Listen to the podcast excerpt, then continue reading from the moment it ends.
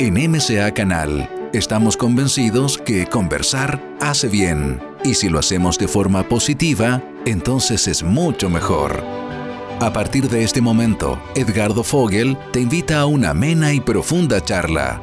Esto es Conversando en Positivo, un momento de luz para compartir experiencias de vida por MCA Canal, resonando con el alma. Hola amigos, hola amigas, un abrazo muy muy grande. Les habla Edgardo Fogel desde Chile. Estamos iniciando una nueva emisión de MSA Canal y nuestro programa Conversando en Positivo, que ya llevamos más de 13 años desarrollando este programa que tiene como objetivo principal hacer un aporte constructivo al desarrollo humano y a cada una de las personas en las distintas áreas que, que nos enriquecen, especialmente en estos tiempos de tanta, tanta transformación y tantas cosas que están pasando en nuestro planeta. Así que les mando un gran abrazo y agradecimiento siempre por, por estar siempre con nosotros, enviarnos comentarios, eh, etc. Y hoy, hablando de una nueva transformación, de una nueva conciencia, una nueva humanidad, como uno quiera llamarlo, tenemos un, un, tremendo invitado, un gran invitado a quien desde ya le agradezco su presencia ya que sé que está siempre con muchas actividades, muy demandado. Eh, y también estoy seguro que muchos de ustedes lo conocen y lo quieren mucho. Ha hecho una tremenda labor por muchos años aportando a esta humanidad. Él es Ramiro, Ramiro Calle, eh, es español, ha sido durante muchísimos años profesor de yoga en la, en la Universidad en Madrid eh, y y también, bueno, en Madrid también en la universidad ha trabajado para la, gente de la tercera edad, pionero, pionero, pionero del yoga y el orientalismo en España. Eh, tiene un centro yoga que ya me parece que lleva más de 40 años, Shadak. Eh, también es un gran especialista en meditación, psicología oriental y psicoanálisis.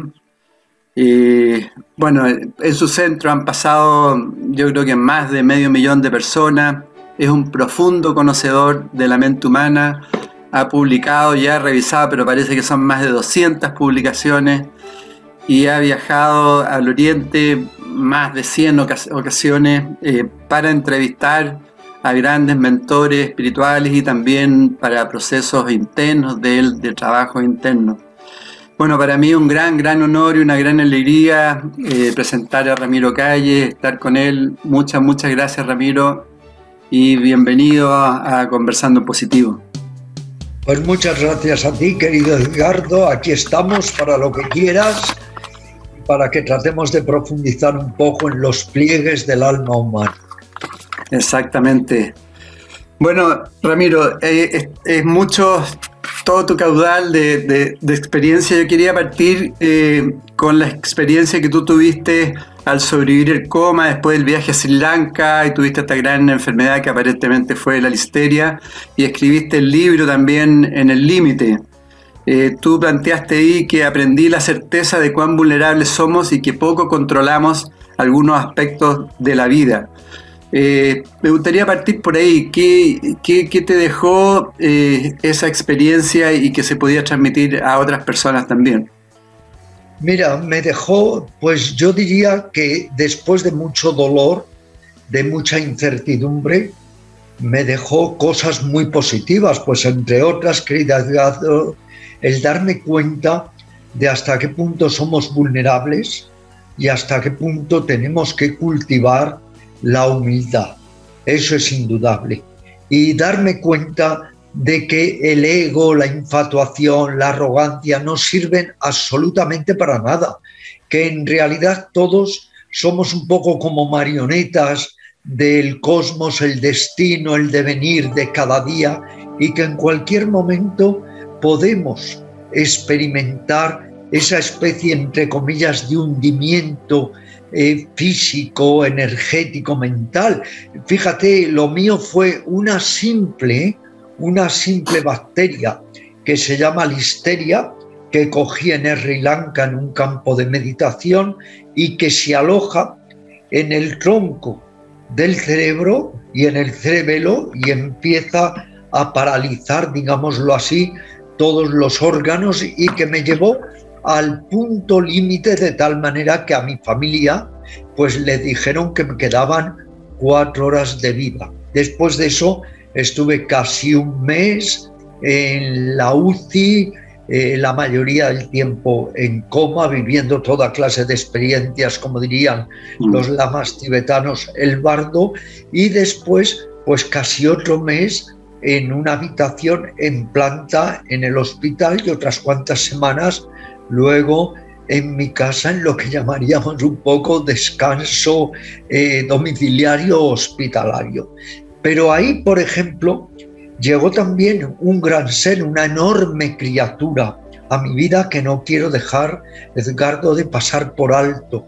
Uno de los seres que más me han ayudado, me han, me han enseñado, más he querido, más me han querido y que siempre está en lo más íntimo y profundo escrito de mis células, que fue un gato que recogió Luisa, mi mujer, llamado Emil, que creyendo ella que yo ya no volvería a casa, le recogió a él. ¿Y cuál fue mi sorpresa cuando volví a casa y me extendí en la cama y en el acto se echó sobre mis piernas y desde ahí me demostró un amor, una fidelidad, te digo sinceramente, como ningún ser yo creo que me la ha demostrado y llegamos a simbiotizar nuestras almas de tal manera que yo te digo que mira que habré entrevistado maestros a lo largo de mi vida, pero lo que me ha enseñado en mí y cómo me ha abierto el corazón y cómo ha llegado a las fibras más íntimas de mi ser, eso te aseguro no lo ha conseguido nadie. Y yo siempre he sido un gran amante y un gran defensor activo de los animales, porque considero que han venido a este mundo, hemos venido nosotros a este planeta, no para utilizarlos, no para que nos sirvan, sino para que ellos nos hagan compañía y yo les haga compañía. Luego puedo decir que después de estar tan grave como un volatinero, un equilibrista, tantas semanas entre la vida y la muerte, eso me reportó primero una comprensión muy, muy profunda de lo que es la naturaleza viviente y lo que decía Buda, el dukkha, el sufrimiento, y luego este regalo maravilloso que fue mi gato Emil, que es el ser de mi alma. Sí, lo he visto en video, un gatito blanco, ¿no? Bien bonito. Sí, efectivamente, blanco, Angola, maravilloso. Sí. Los pues animales, fíjate, Edgardo, tú lo sabes, tienen un gran poder para comunicarse con nosotros no desde la mente conceptual, sino desde la otra mente, lo que llama el yoga humani, la no mente. Y entonces se produce una comunión que es de una intensidad riquísima. No es de extrañar que Gurdjieff nos dijera, empieza por amar a los animales, que es más fácil. Y es cierto, porque yo siempre en todas las conferencias he dicho que el ser que más me quiere es Emil porque nunca me juzga. Todos tendemos a juzgarnos, como sabes, la mente que mide, la mente que calcula los rótulos, las etiquetas. La grandeza de los animales es que te quieren más allá de como tú seas. Cierto. Bueno, y los grandes sabios, y tú mismo lo planteas, que que si queremos desarrollar los seres humanos conciencia, lo primero que tenemos que hacer es empezar a amar a los a otros seres sintientes, ¿no?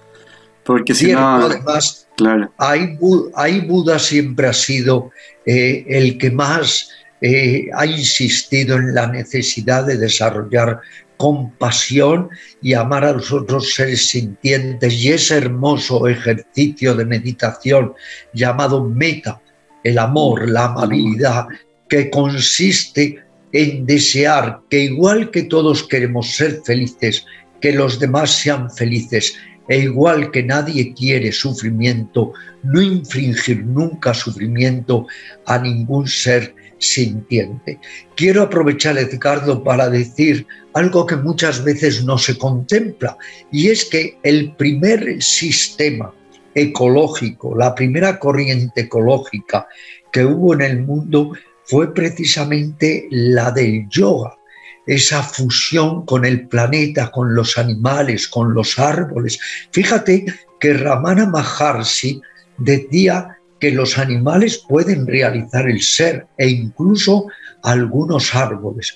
Lo que sucede es que en nuestra arrogancia, en nuestro, eh, digamos, en nuestra prepotencia, nos jactamos de ser los reyes de la naturaleza. Esto es verdaderamente increíble cuando hay un adagio en la India que reza, este planeta sin los seres humanos sería un paraíso porque lo que tenemos es que crecer, como tú estás propiciando en tu programa desde hace tantos años, transformarnos, crecer, mejorar, dar lo mejor de nosotros a nosotros mismos y a los demás. Cierto, cierto.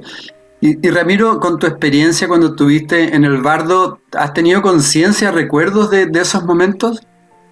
Sí, claro, muchos recuerdos, a veces, Edgardo, durísimos, no te lo puedes imaginar, porque es que eran más intensas esas experiencias que los llamados sueños lúcidos o, o cualquier otro sueño, eran vivencias de una intensidad enorme, increíble, la mayoría de las veces dolorosas, porque se dice que en esos momentos, como afloja el consciente, irrumpe todo el material del inconsciente, lo que llamamos en el yoga y en el budismo los vasanas, los saskaras, las propensiones, todas las tendencias surgen de una manera vivísima, pero que uno se ve inerme para poder incluso controlarlas aunque sean lo más mínimo. Y luego sí, tuve una experiencia que explico en mi libro En el Límite, que es cuando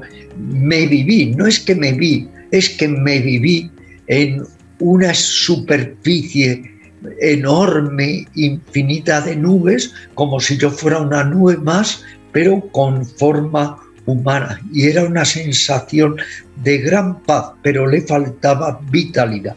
Y por lo que se ha podido saber, cuando yo viví esa experiencia, mi cuerpo se quedó totalmente vacío.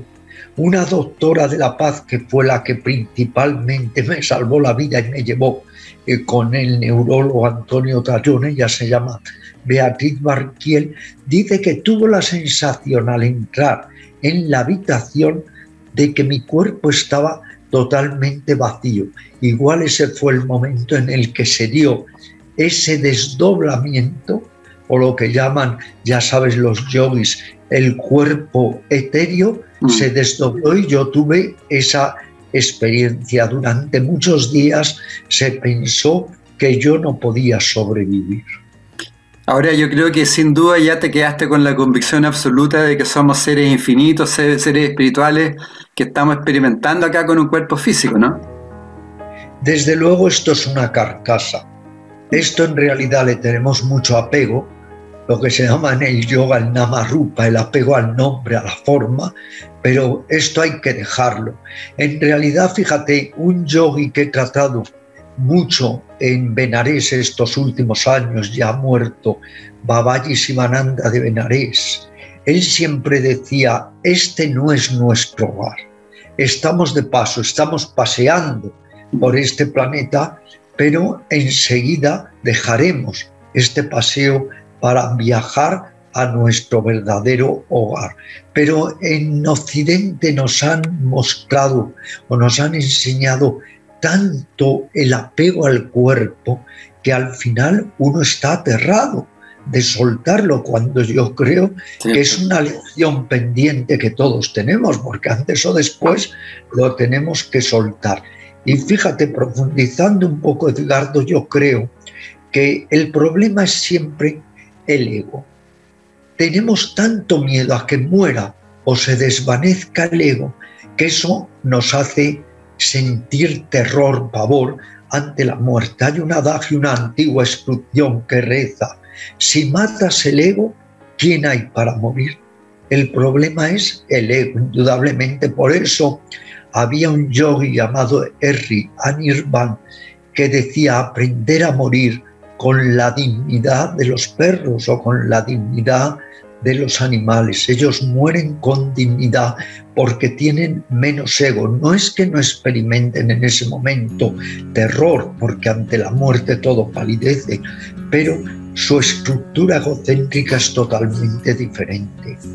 Cierto, cierto. Eh, tú, Ramiro, tienes, bueno, tantos libros, pero eh, yo diría que uno de los que más potente y que tiene, una, tiene mucha enseñanza, que es el fakir. Eh, donde se domina, donde hay tú, hay un video también que, te hicieron muy bonito, eh, donde, donde se domina el arte de andar por la cuerda floja, ¿no? Y que implica el, equilibrio y de alguna otra forma un viaje iniciático. Me gustaría si puedes explicar un poco, pero, pero que, si, nos puedes contar cómo, cómo fue, cómo ha sido para ti ese viaje iniciático del Fakir. Mira, eh, te diré, eh, yo tengo publicadas ya 8 o 10 novelas y en todas hay una constante, la necesidad del ser humano por recuperar el paraíso interior, por completarse y por hallarle un sentido a la vida. Esto está en todos los protagonistas de mis diferentes novelas. Mm. Los ojos del corazón, El templo de hielo y otras, y por supuesto el fakir. El Fakir ahora ha, alcanzado 18 ediciones, quiere decir que conecta muy bien con el público, pero por una simple razón, Edgardo, porque todos somos fakires, porque todos somos volatineros caminando por la cuerda floja que es esta existencia humana donde en cualquier momento podemos perder el equilibrio, nos venimos abajo y encontramos la muerte. ¿Por qué elegí un volatinero? ¿Por qué elegí un alambrista como maestro y protagonista en esta novela? Porque el volatinero, el alambrista, aplica una serie de actitudes durante su marcha por el alambre que son una gran enseñanza para la vida cotidiana. Por ejemplo, el alambrista tiene que estar atento aquí y ahora. No puede estar atento a lo que ha pasado o lo que va a venir porque se precipitaría al vacío. Tiene que tener un gran control psicosomático, un gran control de su cuerpo y de su mente. Vive cada momento como si fuera el primero y el último. Tiene que ser intrépido, pero a la vez cauto. Tiene que ser osado, pero a la vez prudente, una serie de enseñanzas que voy dando a través del alambrismo que son muy practicables y muy asimilables para la vida diaria. En el Fakir hay dos protagonistas, el protagonista occidental que es el triunfador, este fracasado típico de Occidente, que ha conseguido todo, pero vive atormentado, lleno de ansiedad, sin amigos, sin esperanza, que es Hernán, que todos somos Hernán, y luego el maestro indio, el volatinero, que es Sures, que a través del alambre le va enseñando a Hernán un arte, un aprendizaje de vida. Eh, en Occidente hay muchos Hernán, porque aparentemente vamos cubriendo metas en el exterior, vamos triunfando cada uno en su oficio, en su profesión, en su actividad, pero interiormente somos huérfanos de nosotros mismos. Por eso hay tanta ansiedad, sentimos ese vacío existencial, sentimos esa angustia vital que a unos les pone en marcha afortunadamente hacia la autorrealización, pero que no nos engañemos, la gran mayoría de las personas se resignan fatalmente a todo ello y no entran en ninguna senda espiritual, lo cual en cierto modo es incomprensible. Cierto. ¿Y cómo, cómo fue, cómo ha sido para ti ese, ese, viaje? ¿Cómo fue? ¿Tuviste algún punto específico de cómo de, apertura de, de, ojo o fue, yo escuchaba que tú partiste desde muy chico igual ya un poco conectado, pero me imagino que has tenido así alguna situación que te, que te ha impactado, sí. Todo el mundo si supiera estar atento y perceptivo. El yoga llegó a mi vida cuando yo tenía 15 años. Afortunadamente mi madre, María del Mar, era muy avanzada para su época como explico en mi autobiografía espiritual y de ella recibí enseñanzas, amor por Oriente, amor por los libros, por la literatura. Fue indudablemente mi primera gurú. Yo creo que para todos los seres humanos generalmente su madre es la primera gurú y el primer mantra que pronunciamos es mamá. Luego yo por ahí ya venía afortunadamente muy influenciado por la figura materna. Pero luego sí, a lo largo de los años de aprendizaje, de autodesarrollo, hay lo que se llaman golpes de luz, en inglés un término muy concreto que nunca hemos sabido traducir bien. Al castellano no encontramos una palabra que es el término insight.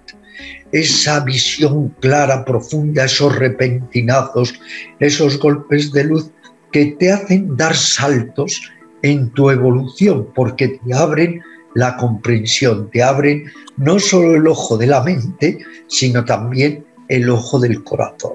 Yo creo que todos hemos tenido, y tú seguro que muchos, todos hemos tenido esos saltos de conciencia, esos golpes de luz, esos momentos de comprensión muy profunda que está más allá del entendimiento intelectual, de la mente pensante, del concepto, de la idea. Pertenece a otro tipo de mente, a la no mente, a la mansión del silencio que dicen los hindúes, que no está fuera, está dentro de nosotros. Vale más un segundo de ese tipo de comprensión que millones y millones de conceptos, de ideas. Hay que distinguir entre el saber libresco y esa sabiduría profunda que reside en la no mente, en esa nube del no saber que decía la tradición cristiana y que nos da respuestas que nunca nos va a poder dar la mente conceptual, la mente ordinaria. Esos estados superiores de conciencia son maravillosos porque estás trabajando meses, años para avanzar y parece que estás detenido, estancado, atascado. Pero cuando viene una de esas visitas gloriosas de luz, entonces uno salta interiormente y progresa mucho más. Cierto, ahora nunca dejamos de ser aprendices, ¿no? Totalmente, esa es, eh, bueno, así acaba mi libro, El Fakir. Eh, eh, dice, soy un aprendiz y el deber de todo aprendiz es seguir aprendiendo.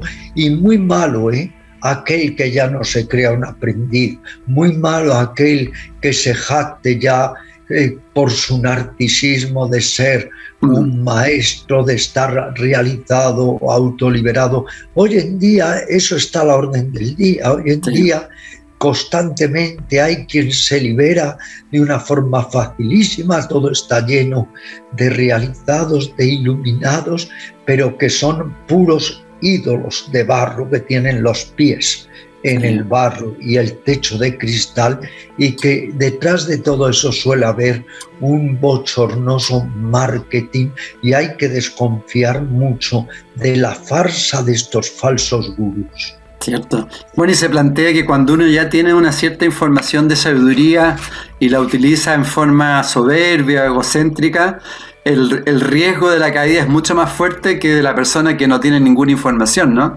Frente a cualquier error, cualquier situación.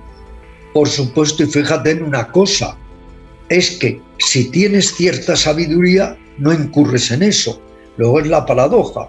El que dice mm. que tiene sabiduría haciéndose pasar por lo que no es, es que no tiene en realidad ninguna sabiduría. Yo creo que lo que distingue realmente a un maestro, a un mentor, a un preceptor, como queramos decirlo, es que es humilde y que sabe que él lo que está haciendo es conducir con enseñanzas que no son de él, que son milenarias, al maestro interior a través de él al discípulo. Todo discípulo tiene que llegar a su ser interior. Y el maestro el instructor, el profesor, como queramos decirlo, es simplemente un intermediario gnóstico que te está facilitando enseñanzas, métodos para que puedas acceder a tu maestro interior.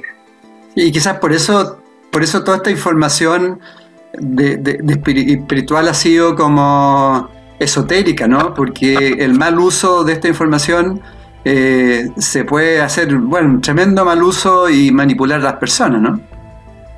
La manipulación está a la orden del día y tú sabes mm. que esto no es nuevo.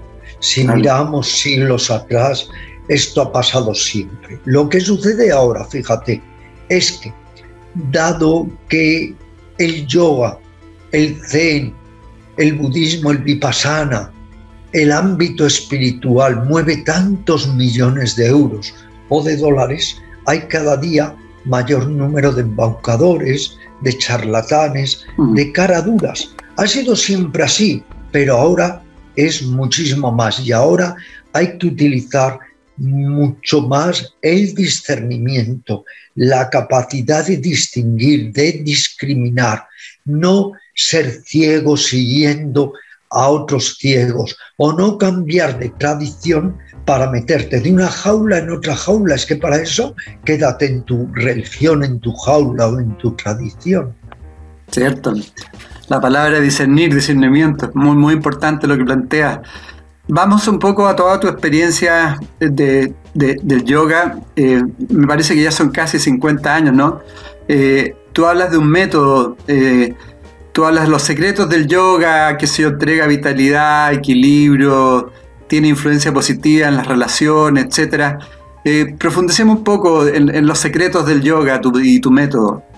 Porque, sí, ahora precisamente hemos cumplido 50 años estando en el centro de Yoga Sadak. Además, siempre en la misma sede. Esto es un poco un milagro porque nunca hemos cambiado de sede. Pero te diré, ya a modo de anécdota, de curiosidad, que también lo explico en mi autobiografía espiritual, te diré que la sede en la que estamos es durante la guerra en la que estuvo la Gestapo.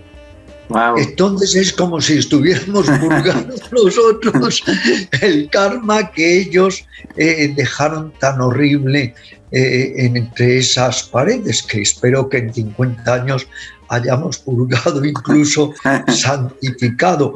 Pero eh, mi método es el método tradicional. Mis enseñanzas son las que entroncan con el verdadero yoga o la verdadera sabiduría tradicional. No es que yo sea ni mucho menos un tradicionalista dogmático, todo lo contrario, estoy abierto a cualquier tendencia que ayude al ser humano, pero sí trato de beber un poco en las fuentes del verdadero yoga. Mm. El verdadero yoga hay que distinguirlo del yoguismo de lo que es el postureo, esa afición mórbida ya a hacer posturas estrambóticas, a convertir el yoga en una gimnasia exótica, esa competencia de yo soy más flexible que tú, yo hago mejor la postura que tú. Todo eso es el anti-yoga, todo eso le llamo yoguismo. El verdadero yoga es una técnica de autorrealización, es una técnica de transformación conocimiento para liberar la mente de sus impedimentos, de sus trabas y obtener sabiduría liberadora.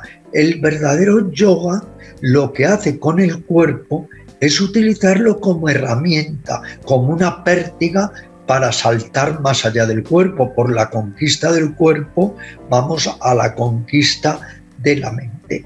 Y a veces, fíjate, es más fácil decirle a la gente lo que no es el yoga que lo que es. Y si me lo permites, voy a decir lo que no es también.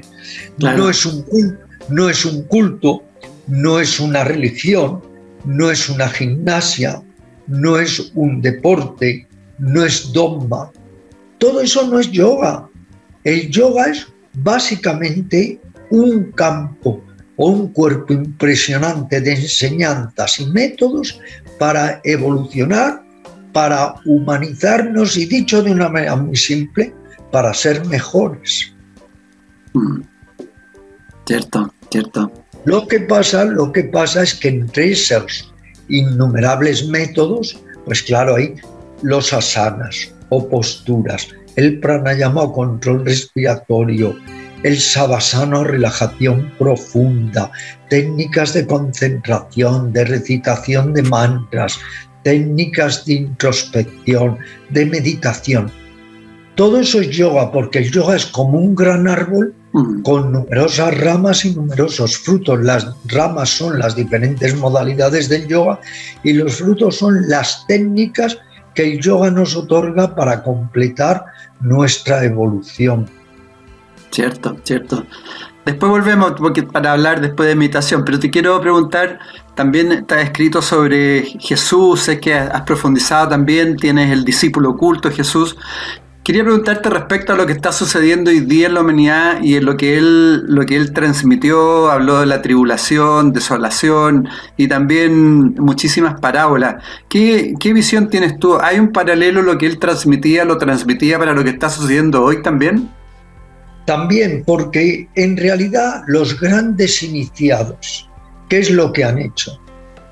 Se han inspirado en las enseñanzas milenarias, las han puesto en práctica, han evolucionado interiormente, han ido más allá de su ego, han desarrollado un tipo de inteligencia fundamental o primordial muy especial y han conectado con una conciencia cósmica, por decirlo de una manera simple. Todos ellos son vasos comunicantes, todos ellos en realidad están inspirándose y alimentándose con una misma esencia. Lo que sucede es que luego, de acuerdo a la época o el lugar en el que nacieron o la tradición en la que estaban inmersos, van a explicar la enseñanza en unos o en otros términos. Y ahí es donde viene a veces la aparente contradicción, pero hay que evitar las polémicas. Unos nos hablan de la última realidad como la nada, el vacío, otros como el todo, otros de una manera de justa posición, ni esto ni aquello, ni el todo ni la nada. Pero en realidad es un modo de expresión. Si vamos más allá, nos damos cuenta de que las palabras nos confunden, pero en cambio la vivencia profunda de ser o de no ser es idéntica a todos los seres humanos cuando realmente la conquistamos. Y todos los grandes iniciados son como caminos que se nos abren y que estaremos más cómodos, más identificados con unos que con otros. Pero hay un fenómeno que quiero resaltar, Edgardo, que es el siguiente. Siempre el maestro trata de transmitir la sabiduría que él ha despertado en sí mismo. Pero luego los que van interpretando al maestro van deformando mm. la enseñanza. Y llega un momento en que todas las enseñanzas, no nos engañemos, están desdibujadas, están deformadas, están falseadas y en el peor de los casos están prostituidas y están mercantilizadas. Y hay que pensar también que mucha sabiduría eh, antigua ha quedado sepultada a lo largo de los siglos. Y luego viene esa deformación deliberada de los que mezclan en las enseñanzas que confunden a la gente y todo porque prostituyen la enseñanza para su propio beneficio. Por eso digo, hay que utilizar mucho el discernimiento, hay que indagar profundamente en los orígenes de todas las enseñanzas y descubrir que en realidad forman parte del mismo océano de sabiduría. Cierto, cierto. ¿Tienes alguna parábola así como preferida de Jesús que, que transmite mucha enseñanza? He escrito, como tú decías, mm. no solo un libro, varios libros y uno de las parábolas en concreto. Y hay varias que transmiten una enseñanza enorme, pero no hay que leerlas superficialmente, no hay que quedarse en la letra, en lo literal, hay que llegar al sentido profundo. Por ejemplo, la parábola del hijo pródigo. Si tú la lees en la superficie textualmente, no solo es que no tiene ningún objeto, es que incluso es totalmente injusta lo que nos viene a decir. Pero si lees en lo profundo, ¿qué quiere decir? que el ser humano abandona su hogar interior para buscar fuera y encontrar fuera diversión, entretenimiento, placer, distracción. Pero al final muchos seres humanos son como el hijo pródigo, se dan cuenta que ahí no está el sentido, no está el propósito de la vida, no está el significado. Y entonces regresan al hogar paterno, que es regresar a uno mismo, al propio hogar, y se reconcilian con el Padre, que es reconciliarnos con nuestro ser interior. Entendida de esta manera, la parábola es totalmente diferente, o la parábola de las vírgenes, aquellas que estaban atentas y entraron a la boda, y las que no, y no entraron a la boda. Si estás atento, entras a otra manera de sentir, de percibir, descubres.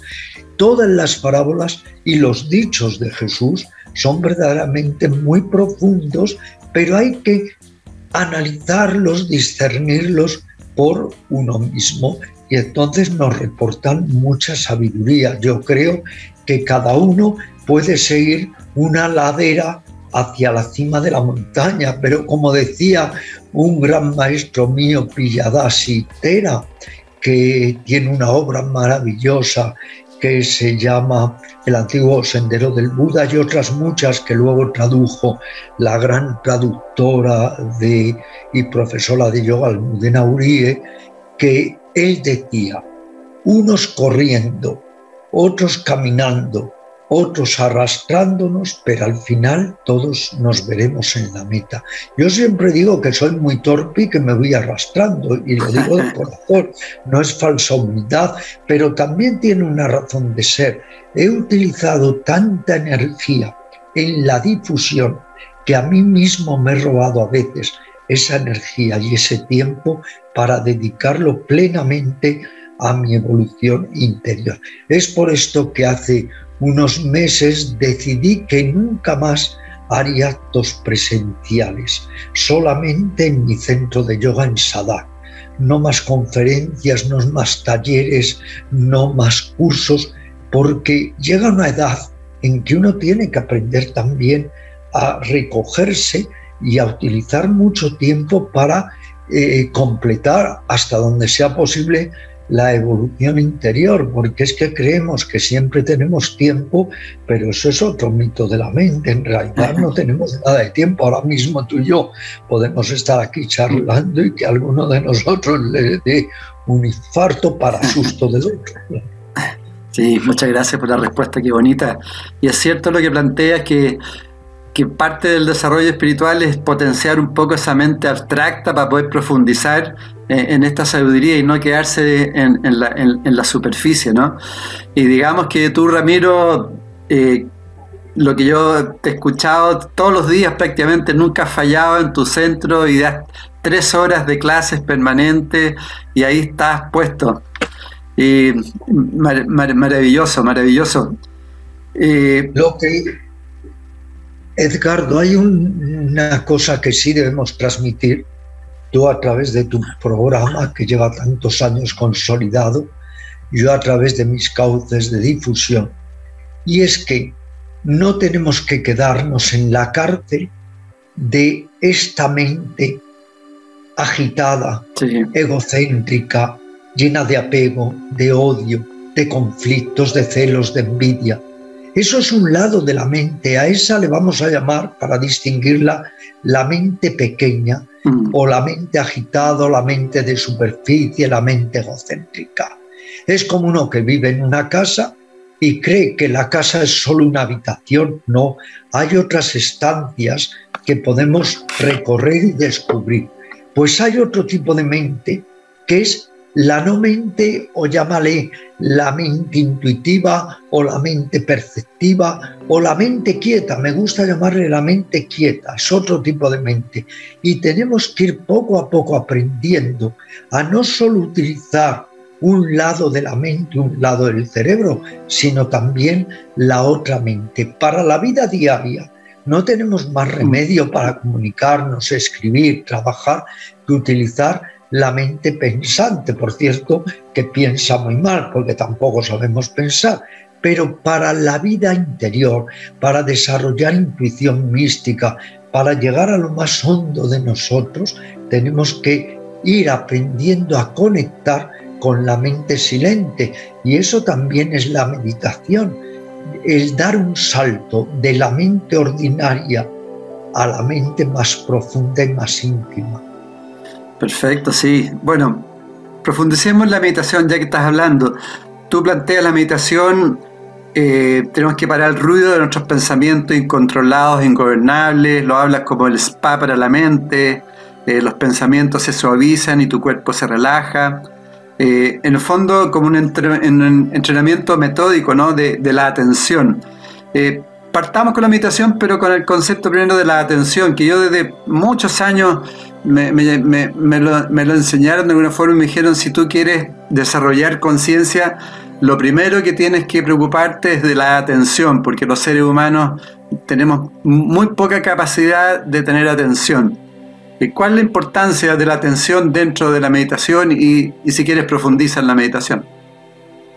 El yoga es también una técnica para completar la evolución consciente. La consciencia es la hermana gemela de la atención.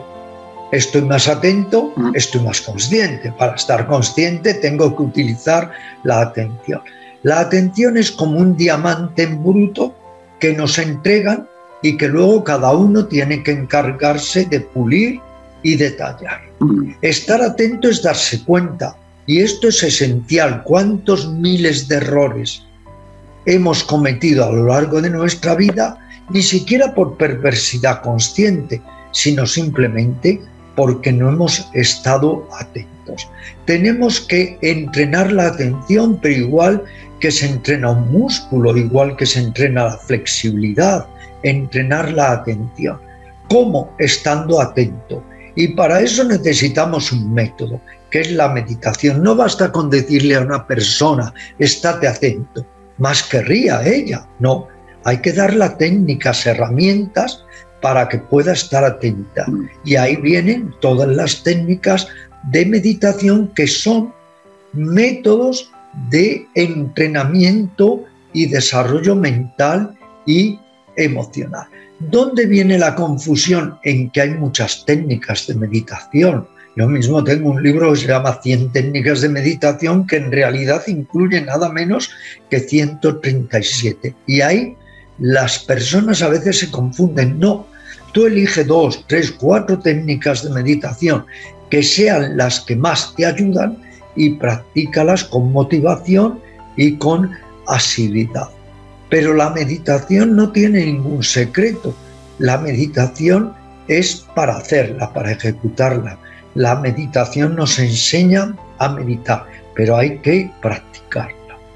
Cierto. Ahora luego, sí, perdóname, y luego complementar la práctica regular de la meditación sentada con estar más atentos en la vida diaria, más atentos a lo que digo, a lo que escucho, a mis reacciones egocéntricas, más atento a lo que me transmiten los órganos sensoriales, más atento cuando hablo, cuando abrazo, cuando escucho, complementar la práctica de la meditación con esa apertura de atención en nuestra vida diaria. De todas maneras, tú le das mucha importancia dentro de la meditación como ejercicio de tener conciencia de la respiración, ¿no? Es la meditación universal. Si consideras que todos los seres sintientes respiran de alguna manera y que desde luego todos los seres humanos y mamíferos respiramos. Entonces, la respiración es un puente entre la mente, el sistema nervioso, el inconsciente, el cuerpo. A través de la atención a la respiración voy por un lado concentrando la mente, la voy calmando y la voy esclareciendo. Es una técnica, una técnica importante, otra muy importante es lo que llamamos ver inafectadamente todos los procesos que van discurriendo por la mente, otra que llamamos cortar los pensamientos en su raíz. Otra, la introspección, el tratar de irnos desconectando de todo para conectar con lo más abisal y profundo de nosotros mismos. Hay muchas técnicas, lo importante indudablemente es practicarlas. Cierto.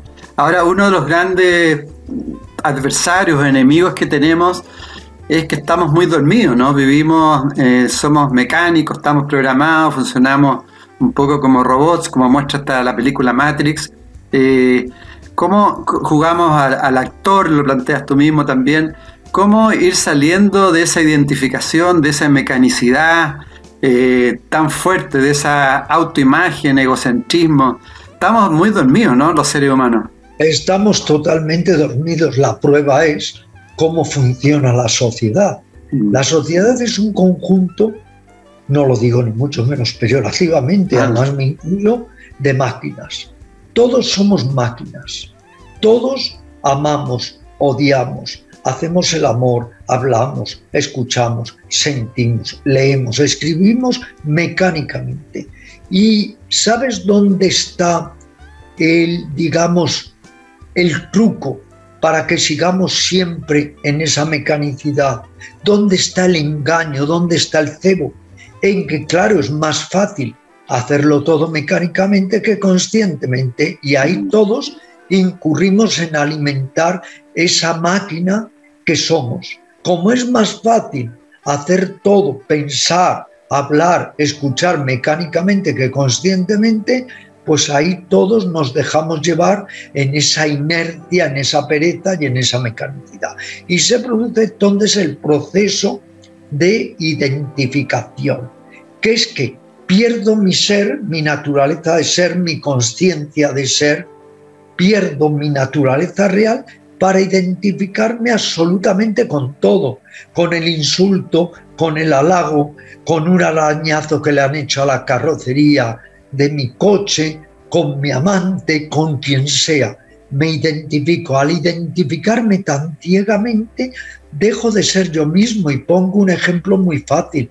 Es como un actor que se identifica tanto con el papel que interpreta que deja de ser el mismo y eso produce un proceso de enajenación o de alienación. Y todos estamos alienados, aparte de que nuestra mente está muy discapacitada.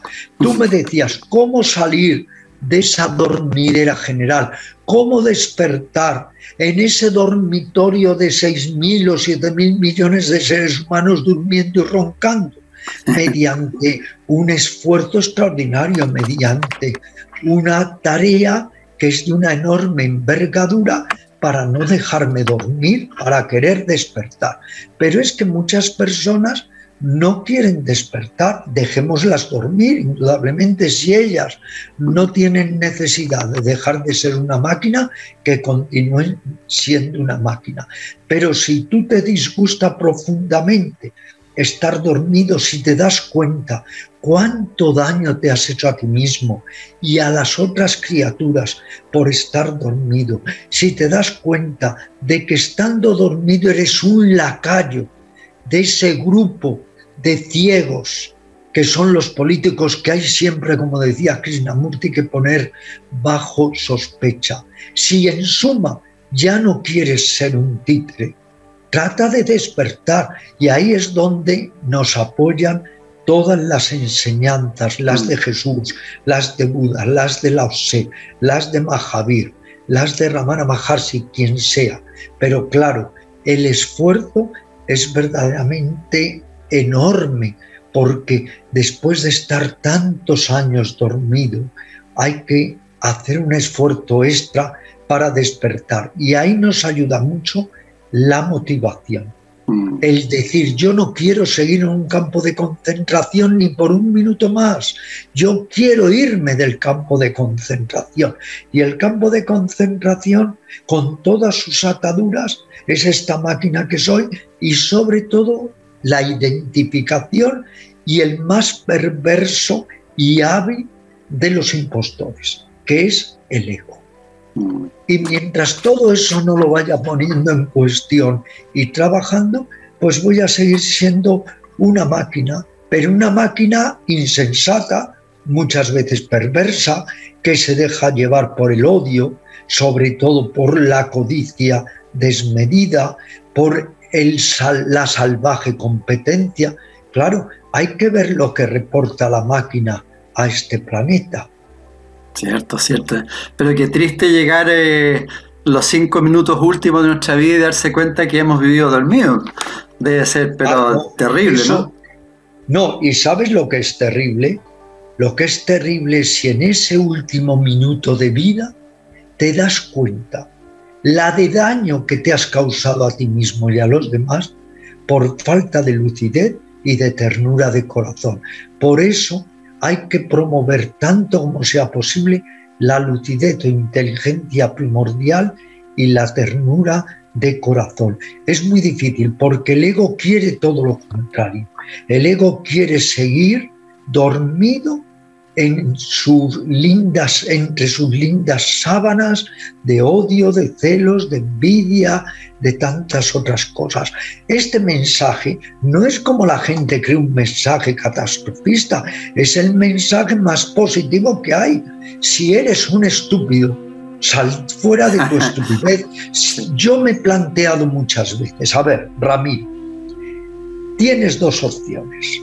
O sigues en tu imbecilidad o tratas de salir de ella.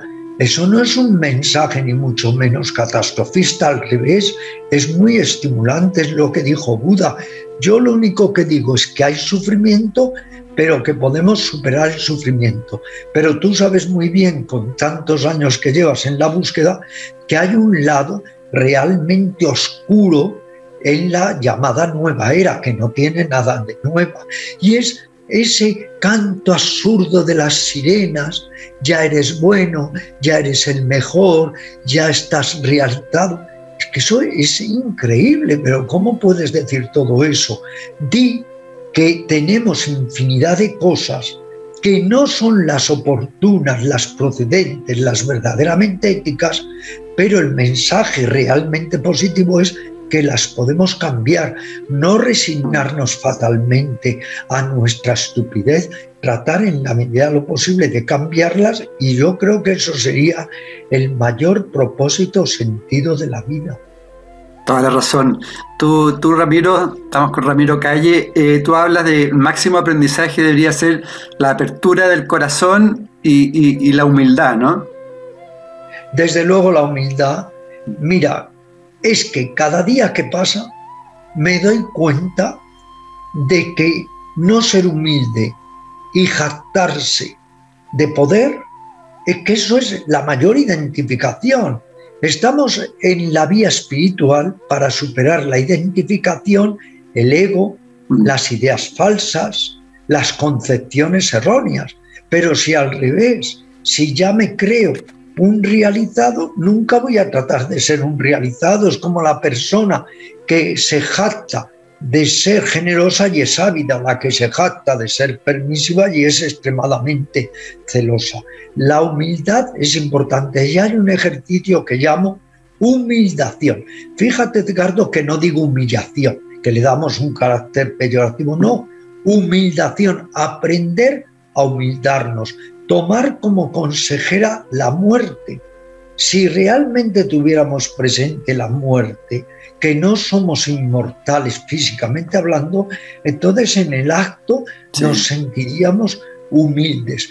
Pero hay un milagro, que es que siempre creemos que los demás son los que se mueren y no nosotros. Y entonces pensamos que siempre hay tiempo, claro, como los demás mueren, yo no, pues siempre voy a tener tiempo para inventar si te das cuenta en el último minuto de tu vida de que no has hecho nada positivo ni por ti ni por los demás, eso desde luego es para morirse un minuto antes. Cierto, cierto. ¿Y, cuál sería eh, uno de los principales trabajos para ir despertando? Es la autoobservación, ¿no? El autoconocimiento de uno mismo. Yo te diría, yo si me lo permites en muy breves puntos, te diré la que yo he ido considerando una estrategia, por decirlo así, estrategia le vamos a llamar para el despertar manual de autodesarrollo. Sería, por un lado, la autoobservación o autovigilancia, estar más vigilante a la mente, la palabra y los actos, porque luego podemos hablar de la palabra. La palabra es veneno puro, decía Buda, que utilizamos la lengua como un estilete para herir a los demás. Autoobservación, las tres autovigilancias. Si queremos conocer algo, tenemos que observarnos. Si queremos conocer algo hay que observarlo, como descubrió Newton la ley de la gravedad o Fleming la penicilina, etcétera, a través de la observación. ¿Qué hace un buen fotógrafo? Observar el ángulo desde el que va a tomar la foto. ¿Qué hace un pintor? Observar el paisaje. Hay que observar. Para conocernos, observarnos. Esa es la primera vía. De ahí pasamos a la segunda vía, la vía del autoconocimiento. Empezamos a conocernos, a conocernos no en la superficie, no conocer tres o cuatro rasgos de nosotros superficiales, no, a conocer más nuestra vida interior, nuestra psicología profunda y nuestro ser más íntimo. Cuando nos conocemos pasamos a la tercera vía, que es la vía de la transformación. Ahora ya me conozco, ahora ya sé que tengo que transformar. El antiguo adagio que dice, para sacar una espina hay que saber dónde se encuentra la espina.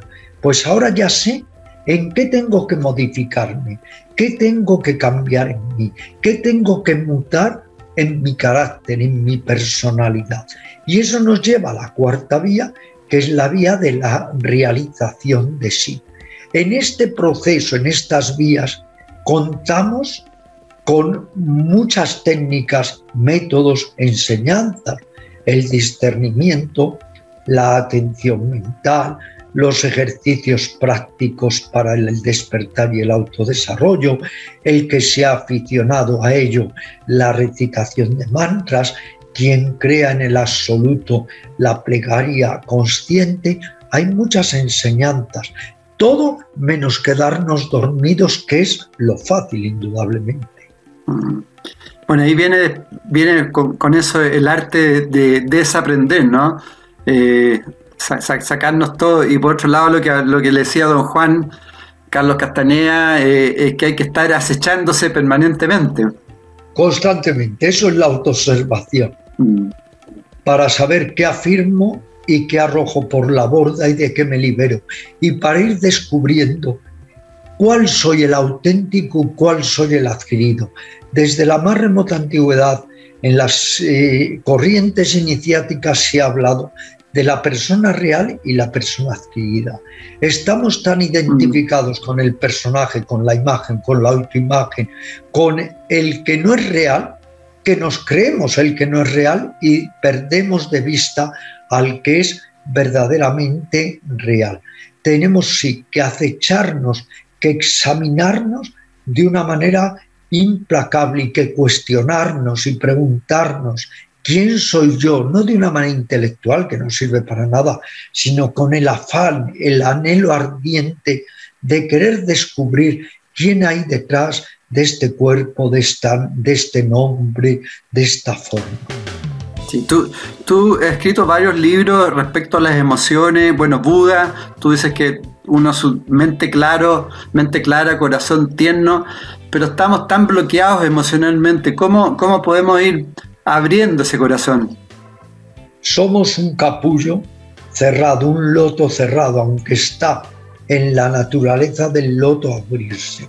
Mm. Pero tenemos que poner los medios para que el loto interior se vaya abriendo, que en realidad es el loto de la lucidez y de la compasión o del amor.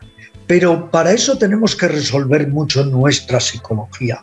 El problema, sabes, es que mucha gente quiere ir directamente a la autorrealización, al nirvana, al satori, al samadhi, a la iluminación, cuando tienen antes que resolver los enormes conflictos que tienen en su psicología. Todos arrastramos clichés socioculturales, códigos, mm. tendencias, viejos patrones. Todos arrastramos complejos, agujeros psíquicos. Todo eso está ahí si no resuelvo un poco todo eso, ¿cómo voy a aspirar a ir a un destino tan alto, tan elevado, una meta tan lejana como es la realización o la liberación. Por eso es importante, sí, aprender también a resolver conflictos internos, aprender a conocerse, aprender a asumir ese lado muy neurótico, muy difícil que hay en todos nosotros y que tenemos que abrazar. No se trata de rechazarlo, acéptalo, abrázalo, pero luego trata de resolverlo. Hay un adagio en el psicoanálisis que reza, lo que se tira por la puerta entra por la ventana o al revés. No podemos ocultarnos lo que somos, porque el hecho de que no queramos ver no quiere decir que no sea, y entonces lo vamos perpetuando. Pero claro, ese desenmascaramiento intrépido, valiente, es muy doloroso. Nadie quiere ver hasta qué punto es egoísta, mezquino, muchas veces incluso ruin, pero si no somos capaces de verlo, nunca lo vamos a solventar o a superar. Sí, de hecho tú, tú transmites uno, bueno, el proceso de transformación, pero también el otro lado y el peligro que es el proceso de la de cristalización, ¿no? Es que eso es terrible. Mira, yo diría que todo ser humano en principio tiene un impulso sagrado de avanzar interiormente, culminar en su proceso de evolución, culminar en lo que llamaba Jung su proceso de individuación sana. En principio todo el ser humano tiende a mejorar, a evolucionar, a reencontrar, entre comillas, el paraíso perdido y sentirse bien y decir, bueno, ya que tengo que vivir, voy a vivir más a gusto y en mejor relación conmigo mm. mismo y con los demás. Pero ese proceso se ve frustrado, se ve truncado, nos atascamos, nos paralizamos. ¿Debido a qué? a la educación, a los problemas familiares, sociales y culturales, a nuestros desórdenes psíquicos. Arrastramos todo tipo de traumas, inhibiciones, represiones, complejos. El caso es que el proceso se detiene. El río, en lugar de desembocar en el mar, se queda a medio camino. La palabra mediocre quiere decir a medio camino y todos en ese sentido somos mediocres. ¿Qué tenemos que hacer cuando encontramos estas técnicas y métodos y sobre todo el anhelo de avanzar? Empezar a trabajar para que ese proceso de individuación, ese proceso de autorrealización siga su curso, se reactive y vuelva a ponerse en marcha. Pero igual que la sangre se coagula, hay en todos nosotros psicológicamente un proceso de cristalización y fosilización que nos impide seguir avanzando y eso es lo que nos duerme. La dormidera psíquica en la que estamos es porque nos hemos cristalizado, hemos muerto antes de tiempo, porque ya somos sonámbulos, nuestra conciencia es sonambúlica y hay que por eso poner los medios para despertar. No es fácil. Hay que decir que nunca fue fácil, ni ningún maestro verdadero dice que es fácil. Los falsos maestros, los charlatanes, estos sí, te dicen esto es facilísimo, ven a mí en un fin de semana, te saco de esto. Pero en realidad es un trabajo personal muy difícil en el que uno tiene que despertar su luz interior. Cierto. Y con todas las personas, con todas tus relaciones, tú, tú visualizas que ah, hay más seres humanos eh, conquistando o trabajando para un, un, planeta más consciente, más colaborativo, más en unidad? La minoría. Mira, te voy a decir algo que puede sonar a frivolidad, pero que es un ejemplo gráfico muy exacto si todas las personas que realmente están en la búsqueda se unieran, no llenarían ni un campo de fútbol. es que es así, hay que decirlo. Muchos son los que se dicen, pero muy pocos los que son. Entonces, es una minoría todavía la que tiene ese afán de mejorar, de desarrollarse, de ser más bondadosa, más justa, etc. Pero esa minoría es importante porque se puede ir produciendo un fenómeno de contagio y de apertura general. Por eso es tan esencial que informemos, nunca que nos impongamos, nunca que seamos autoritarios. Eso jamás. Lo peor que hay, el mayor daño a la enseñanza es ser dogmático o fanático, dejarte llevar por tus ideas religiosas, etc. No, pero informar sí, para que las personas puedan saber que hay una serie de posibilidades que pueden aplicar si desean retomar ese paraíso interior, sentirse mejor y mejorar la relación con los demás. Pero tristemente, Edgardo, en lo que yo he pulsado es que hay una gran minoría ahora, hay una gran mayoría, sí, que quieren salir de su ansiedad cotidiana, de su angustia, hay una gran mayoría que no duermen y quieren aprender a dormir, problemas de orden alimenticio, enfermedades, trastornos todos, porque todos estamos discapacitados, porque todos somos unos grandes neuróticos. No hay nadie que no esté tocado en el ala de la neurosis. Hay personas que realmente tienen otras miras y no solamente quieren sanarse mental o emocionalmente, sino descubrir otros horizontes espirituales y otras personas que les basta con tratar de sanar su pequeño o gran trastorno. Ahora, yo siempre digo, bienvenidos los que llegan al campo del yoga, aunque lleguen porque quieren curarse la escoliosis o el estreñimiento, porque pueden llegar por ahí, pero luego pueden descubrir otras cosas muy importantes. Lo importante es que lleguen y el yoga luego ya les puede transformar. Esto vale para yoga, el zen, el vipassana, lo que fuera. Pero sí, seguir la senda real del despertar son pocos. Te alarmarías si te dijera, porque soy amigo, claro, después de tantos años de muchos editores, que por ejemplo, las obras de grandes iluminados, te voy a poner un ejemplo, como Ramana Maharshi, no se venden absolutamente nada. En cambio, una obra de estas policíaca o de sexo, lo que sea, se venden 200.000 ejemplares.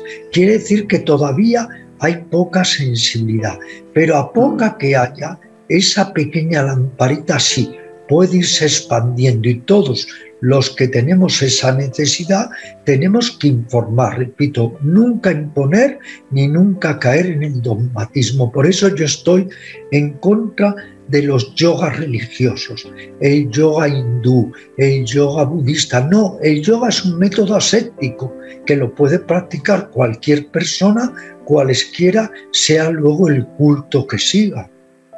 Y qué, para ir cerrando, para no cansarte más, Ramiro, ¿qué, rescatas? Eh, tú has viajado tanto eh, a la India, a China, ¿qué es lo que más rescatas de esas sabidurías ancestrales? La antigua sabiduría, sí. Tú lo has dicho, el término, subrayémoslo, ancestral. Hoy en día la India tiene los mismos problemas y mucho más que pueda tener Occidente y se hace mejor yoga en España o en Chile que se puede hacer en la India. La India ha creado de yoga una especie de corriente de mercantilismo bochornosa, una real prostitución del yoga. Ya los primeros maestros hindúes que llegaron a Occidente en 1930, muchos de ellos fueron los que más adulteraron, falsificaron y desdibujaron el yoga. Luego, no pensemos que en la India actual, en eh, la Birmania actual, Sri Lanka actual, hay un conocimiento extraordinario que rescatar. Todo el conocimiento, toda la sabiduría viene de lo que llamaríamos la India eterna o el Oriente antiguo y el Oriente eterno. Y ahí sí, ahí desde luego nos llevan la delantera en todo, porque han gestado la mejor literatura espiritual, lo que dijo Schopenhauer, por ejemplo, de los Upanishads, han sido el consuelo de mi vida y de mi muerte, han dado origen a toda clase de filosofías de la autorrealización y la liberación, han creado infinidad de sistemas soteriológicos. Date cuenta una cosa, fíjate que justo 500 años antes de la era cristiana, ya se dieron grandísimos maestros 2500 años hacia ahora. Ahí teníamos a Lao a Mahavira, a Buda, a Sócrates. Fue como el eje espiritual un poco de la humanidad que tristemente hemos ido perdiendo. Por eso hay que reencontrar esta sabiduría. Y es lamentable o deplorable que mucha gente, en lugar de reencontrar la sabiduría original, lo que haga es cada día falsearla, mercantilizarla y prostituirla más. Bueno, querido Ramiro, si quieres, eh, tal como este programa se llama Conversando en Positivo, entrégale un mensaje positivo a todas las amigas, amigos que nos están viendo y escuchando. Y para la sociedad en general. El mensaje más positivo es conviértete realmente en el que nunca has dejado de ser. Desecha el que te han hecho creer que eres, pero no eres. Y trata, sobre todo, de servirte de los métodos que están a tu alcance para encontrar lo más valioso de este mundo, la paz interior. Te recuerdo un adagio que reza, no hay otra dicha que la paz interior. Así que aplica parte de tu energía, de tu tiempo a la paz interior. No quiere decir que prescindas ni de entretenimiento, diversión, todo ello está muy bien, pero parte de la energía tenemos que dirigirla a nuestro autodesarrollo para beneficio propio y para beneficio de todas las criaturas sintientes. Que así sea, que así sea. Muchas gracias por esta oportunidad de comunicarme con vosotros. No, muchísimas gracias, muchísimas gracias a ti. Felicitaciones por tanto que haces, por tanta inspiración. No, felicitaciones a, ti por este programa y porque eres un gran entrevistador, así que espero que antes de desencarnar volvamos a encontrarnos en otra de estas entrevistas. No, feliz, feliz. Y muchas gracias a todas las amigas, amigos escuchen bien a Ramiro, conéctense con, su, con lo que somos esencialmente, ¿no? Muchas, muchas gracias, Ramiro. Un abrazo grande. Querido amigo, un abrazo muy grande. Un abrazo grande. Chao, chao, gracias. Chao. En MCA Canal estamos convencidos que conversar hace bien y si lo hacemos de forma positiva, entonces es mucho mejor. Edgardo Fogel te acompañó en una amena y profunda charla. Esto fue Conversando en Positivo, un momento de luz para compartir experiencias de vida por MCA Canal, resonando con el alma.